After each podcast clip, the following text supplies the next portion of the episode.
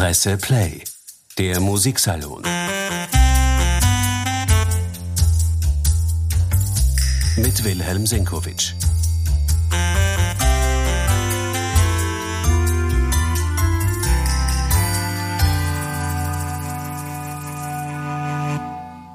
Herzlich willkommen, meine sehr geehrten Damen und Herren, zum heutigen Musiksalon aus Anlass des Gastspiels der Berliner Philharmoniker unter der Leitung ihres Chefdirigenten Kirill Petrenko bei den Salzburger Festspielen.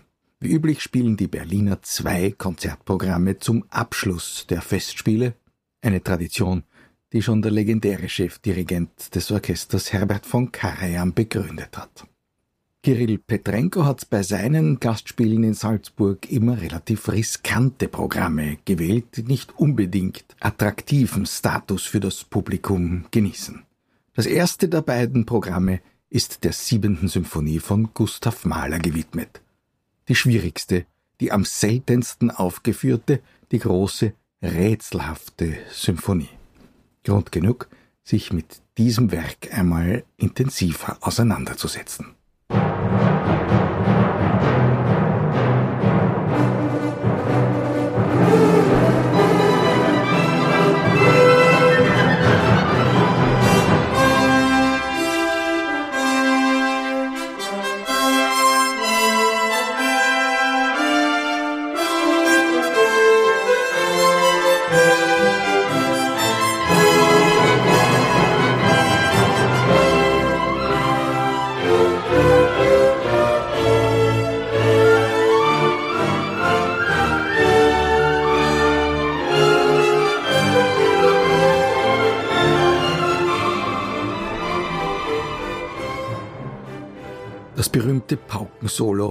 Beginn des fünften und letzten Satzes der Symphonie Nummer 7 von Gustav Mahler.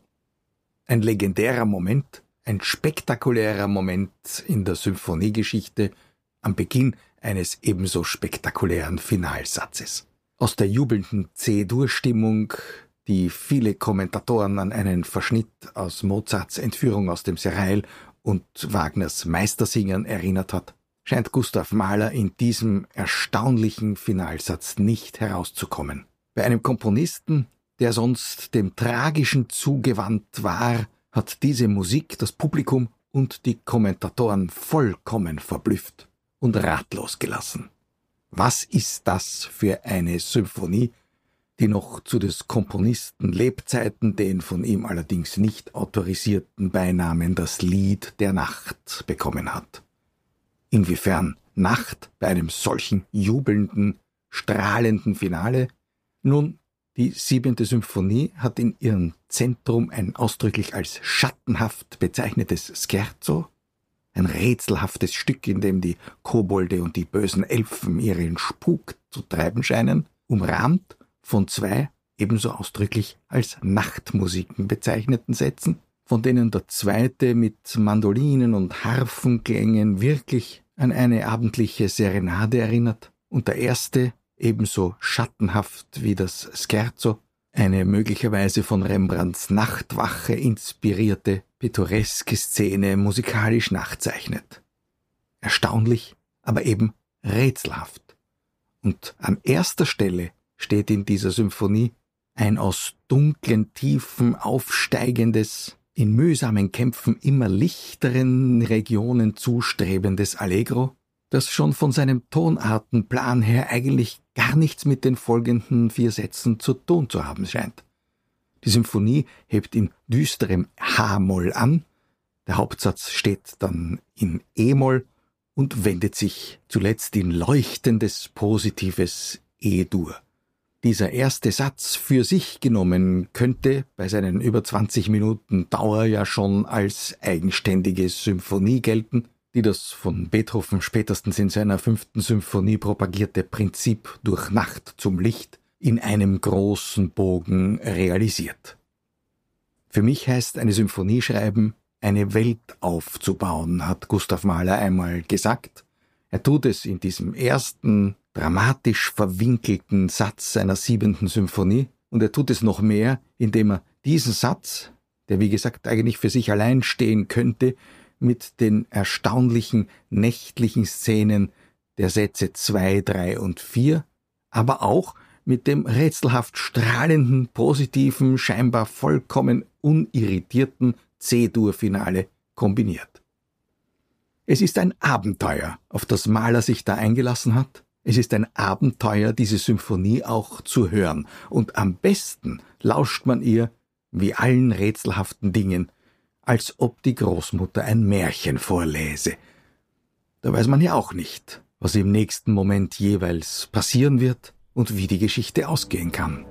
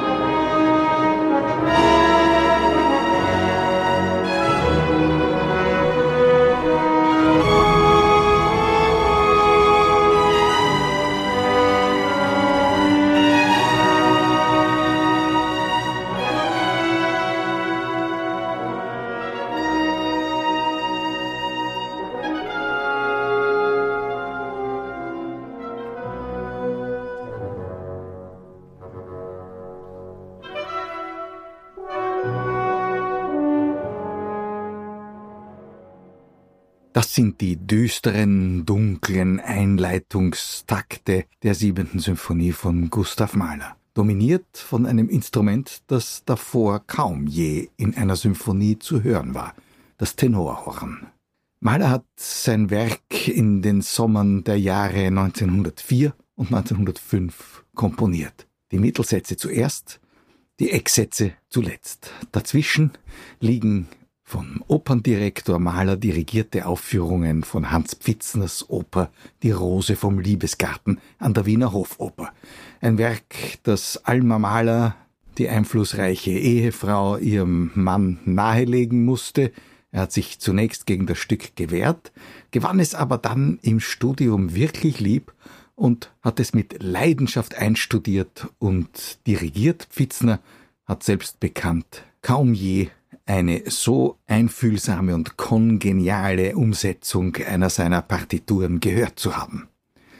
Gustav Mahler war ja stets impressionabel für Dinge, die er gerade aufgeführt hat. Denken wir an die Tondichtungen, die späten Tondichtungen von Antonin Dvorak, die er im Philharmonischen Konzert in Wien dirigiert hat und von denen vor allem die Waldtaube sehr abgefärbt hat auf seine fünfte Symphonie. Nun sind es also die düster nächtlichen Klänge der Rose vom Liebesgarten von Hans Pfitzner, die wir in der siebten verwandelt wieder hören. Diese dunkle Introduktion strebt einem forsch losstürmenden Allegro entgegen.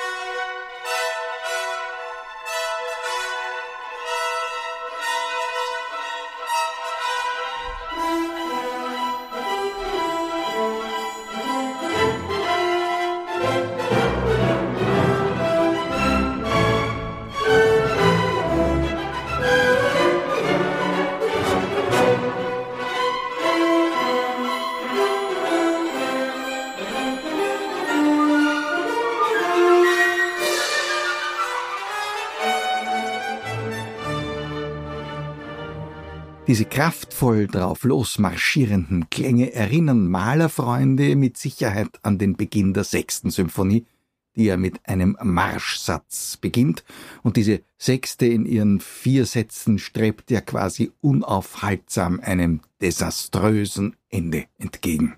Sogar einen großen Hammer hat Gustav Mahler in die Symphoniegeschichte als Instrument eingeführt, um die niederschmetternden Schlusstakte seiner Symphonie wirkungsvoll mitzugestalten. Wie so oft hängen die einzelnen Symphonien bei Mahler aber innerlich zusammen. So wie er einmal gemeint hat, der Held, der Titan seiner ersten Symphonie werde in der zweiten Symphonie im ersten Satz zu Grabe getragen, steht vielleicht der Held der sechsten Symphonie am Beginn der siebenten wieder auf und sucht seinen Pfad ins Leben zurück. Jedenfalls erklingt da wiederum ein Marsch, und er hat weniger den kräftig entschlossenen Charakter des Marsches der sechsten Symphonie, auch wenn er entschieden drauf losstürmt. Er ist umrankt, umflort von grotesken, launigen, manchmal sogar übermütigen Elementen und nimmt manchmal sogar die Klangfarben des Gegenstücks im ersten Satz der dritten Symphonie an, wo es ausdrücklich heißt, der Sommer marschiert ein. Also bis zum Sommer ist in der siebenten im ersten Satz noch viel Zeit, aber wir spüren an dieser Musik, dass sie sich in eine positive Richtung entwickelt. Und spätestens mit dem lyrischen Seitenthema tauchen die ersten echten Hoffnungsschimmer auf.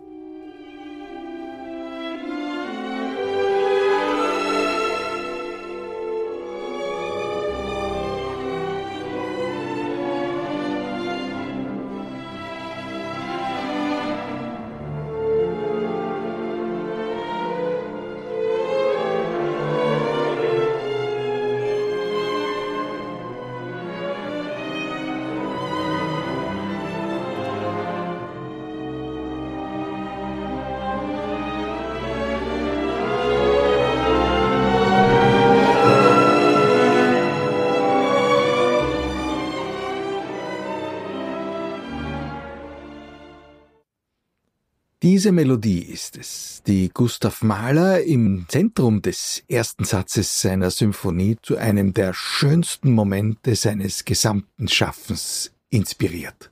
Die Musik drängt auf ihrem Marsch immer weiter ans Licht und erreicht quasi ein Hochplateau, auf dem plötzlich wirklich die Sonne aufgeht und Harfen umrauscht, die Zeit einfach still zu stehen scheint.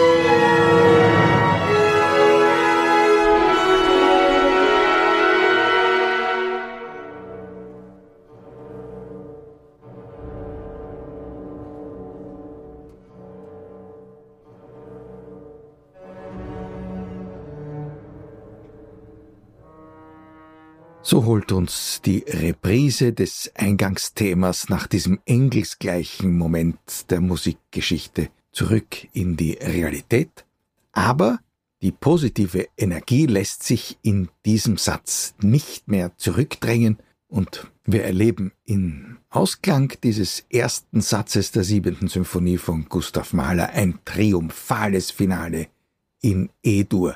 Eigentlich hat man bei diesen Klängen dann den Eindruck, hier könnte eine Symphonie erfolgreich zu Ende gegangen sein.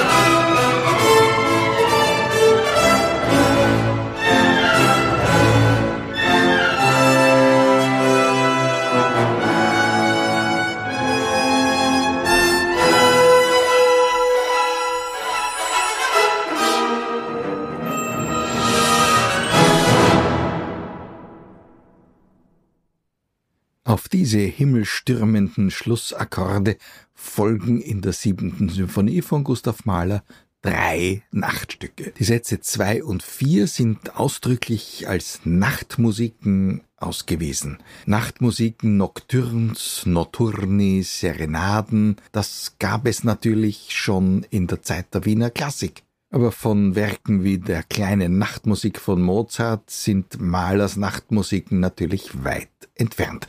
Sie haben viel mehr zu tun mit den Nocturns der deutschen Romantik, mit Robert Schumann, der wiederum die Lektüre von Mahler geteilt hat, Eichendorff, Jean-Paul, E.T.A. Hoffmann.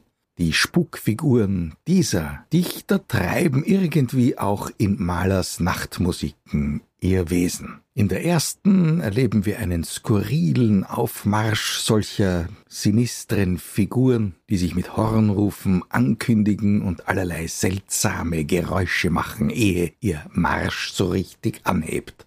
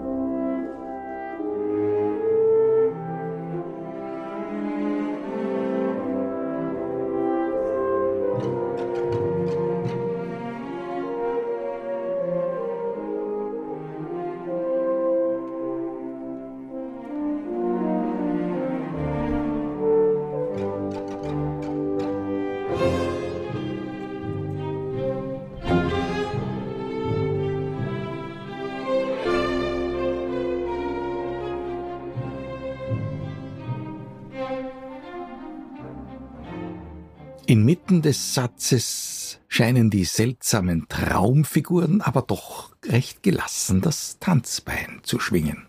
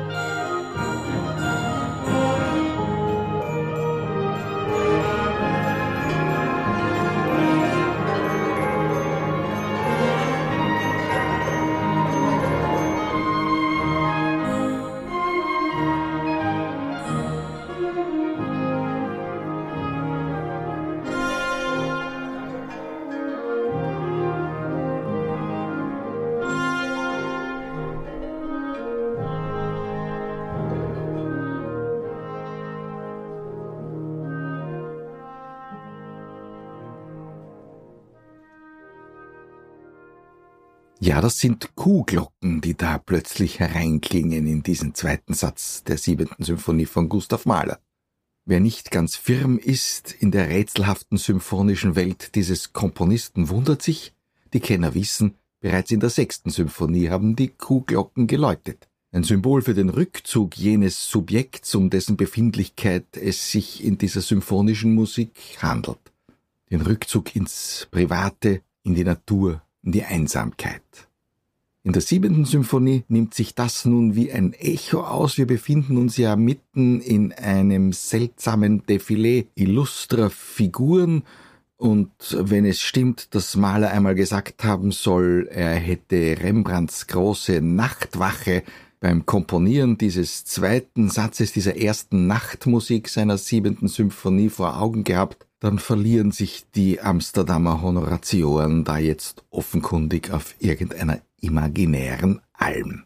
Aber wie schon gesagt, ein solches Werk muss man hören, in dem muss man sich verlieren, wie in einem Märchen, das man zum ersten Mal vorgelesen bekommt. Da tun sich immer neue, überraschende Bilder auf. Und das Überraschendste von allen ist jenes, das uns das Scherzo, der zentrale Satz dieser fünfsätzigen Symphonie, eröffnet. Da sind wir nun offenkundig jetzt vollends im tiefen Wald, vielleicht zu Mitternacht angekommen, in den Rauhnächten, die Kobolde, die Waldgeister, die Wichtel erwachen da, und Maler zeichnet diesen Spuk mit dunklen, sumpfigen, sagen wir ruhig schmutzigen Klängen, wie sie nie in einer Symphonie erklungen waren zuvor. Die Figuren wirbeln da durcheinander und finden sich schließlich doch zu so etwas wie einem kleinen nächtlichen Walzer.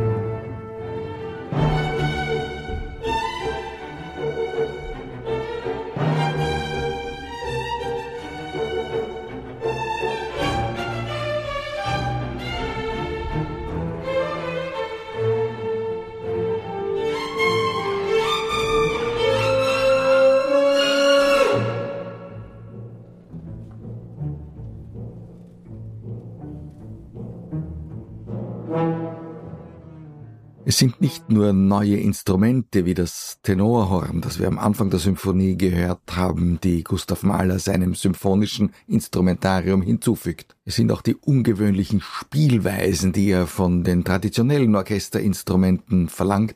Es geht auch darum, dass der Komponist als Instrumentator die extremen Regionen der Instrumente auslotet, die diesen Instrumenten klanglich zur Verfügung stehen die höchsten Höhen, oft schrill und beißend, vor allem aber, wie wir es jetzt gerade gehört haben, die tiefsten Regionen von Fagotten, Kontrabässen und Celli, von Klarinetten und Pauken, und all das sammelt sich zu einem Pandemonium fantastischer Gestalten, wie Maler sie, wie zuvor schon Robert Schumann bei den Poeten der deutschen Romantik gefunden hat, bei E.T.A. Hoffmann, bei Jean Paul auch in den Gedichten von Eichendorff, die wiederum Alma Mahler, des Komponisten Gattin, beschworen hat, wenn es darum ging, den seltsamen Charakter der siebenten Symphonie ihres Mannes zu charakterisieren.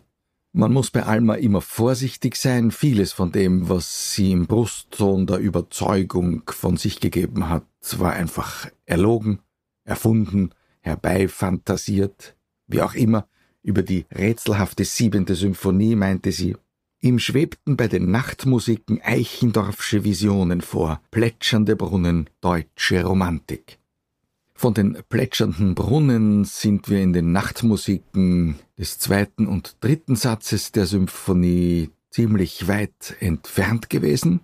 Umso eher trifft dieses Bild für die folgende Nachtmusik Nummer zwei den vierten Satz der siebenten zu.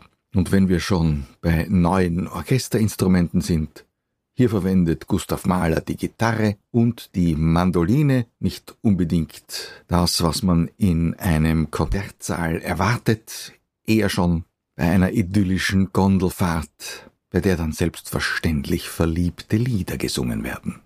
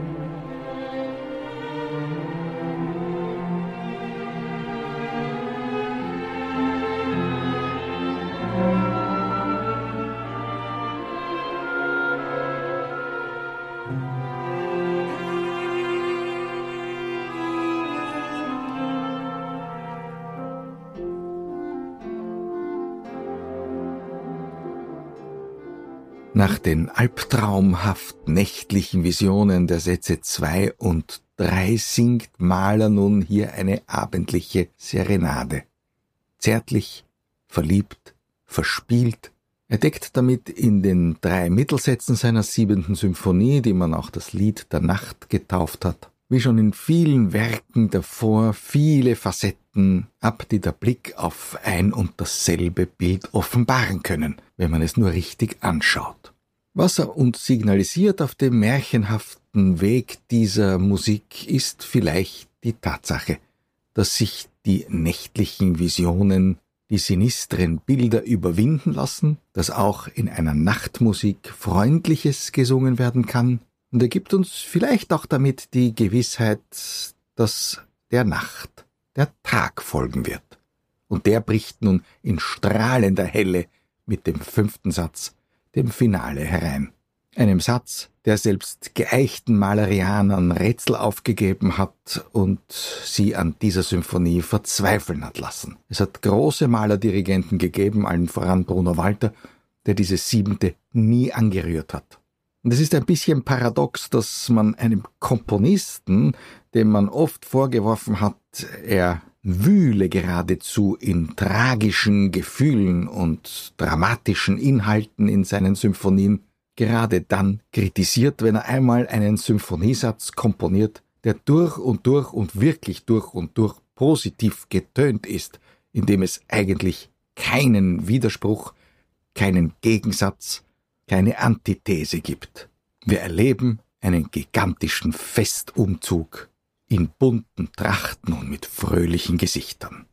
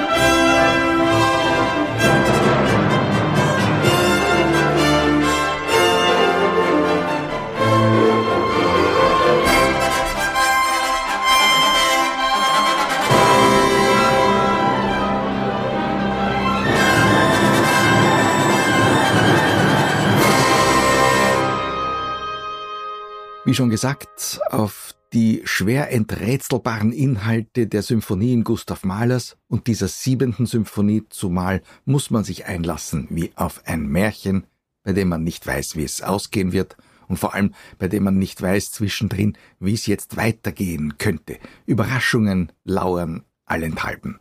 Und hier sind die Überraschungen in diesem Finalsatz nicht bedrohlicher Natur, es kommt nicht plötzlich der böse Wolf um die Ecke, sondern sie liegen in den immer neuen Schönheiten dieser bunten, fröhlichen Bilder, die Maler hier an uns vorüberziehen lässt. Tatsächlich kündigen die Fanfarenbläser immer neue Gäste an, während wir gerade dabei sind, genauer zu betrachten, wie prachtvoll, wie originell, wie skurril die soeben hereingekommenen gewandet sind.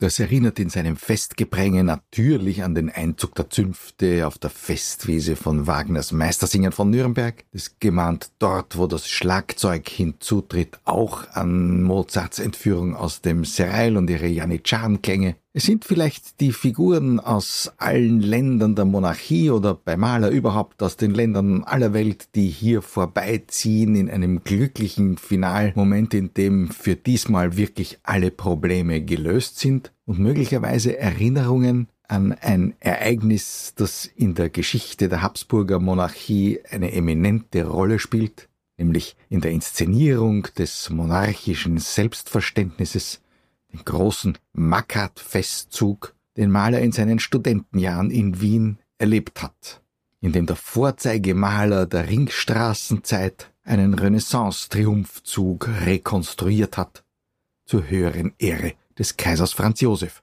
Und wir sollten bei allem Trubel, der hier musikalisch herrscht, nicht überhören, dass Maler uns doch immer wieder Gelegenheit gibt, zwischendurch in ganz zart kammermusikalisch beleuchteten Momenten einige dieser Festfiguren im Detail zu betrachten, auch wenn sich jeweils gleich wieder die nächste Gruppe mit großem Festeslärm ankündigt.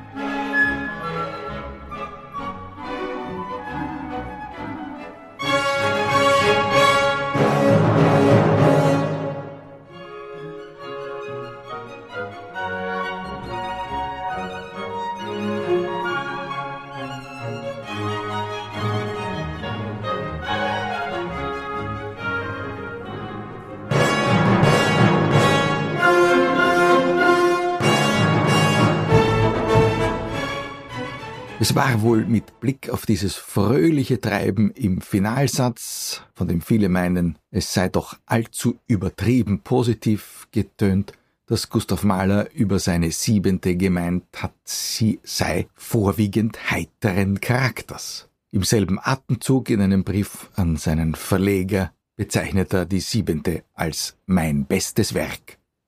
Er war also durchaus überzeugt vom Rang dieser siebenten Symphonie im Rahmen seines symphonischen Gesamtwerks. Und wenn wir die zentralen instrumentalen Symphonien von Mahler, in denen nicht gesungen wird und in der wir also keine Liedtexte zur Verfügung haben, um uns einen Begriff vom Inhalt der Musik zu machen, wenn wir diese Instrumentalsymphonien Revue passieren lassen, dann ergibt sich zumindest in der Zusammenschau der tragisch endenden sechsten Symphonie und der durch Nacht zum Licht sich hochschwingenden siebenten ein in sich geschlossenes Bild. Das C-Dur, das strahlende C-Dur dieses Finalsatzes gehört auch im Tonartenkanon des Quintenzirkels ganz eng zum tragischen A-Moll, in dem die sechste Symphonie anhebt und auch in sich zusammenstürzt unter den Hammerschlägen.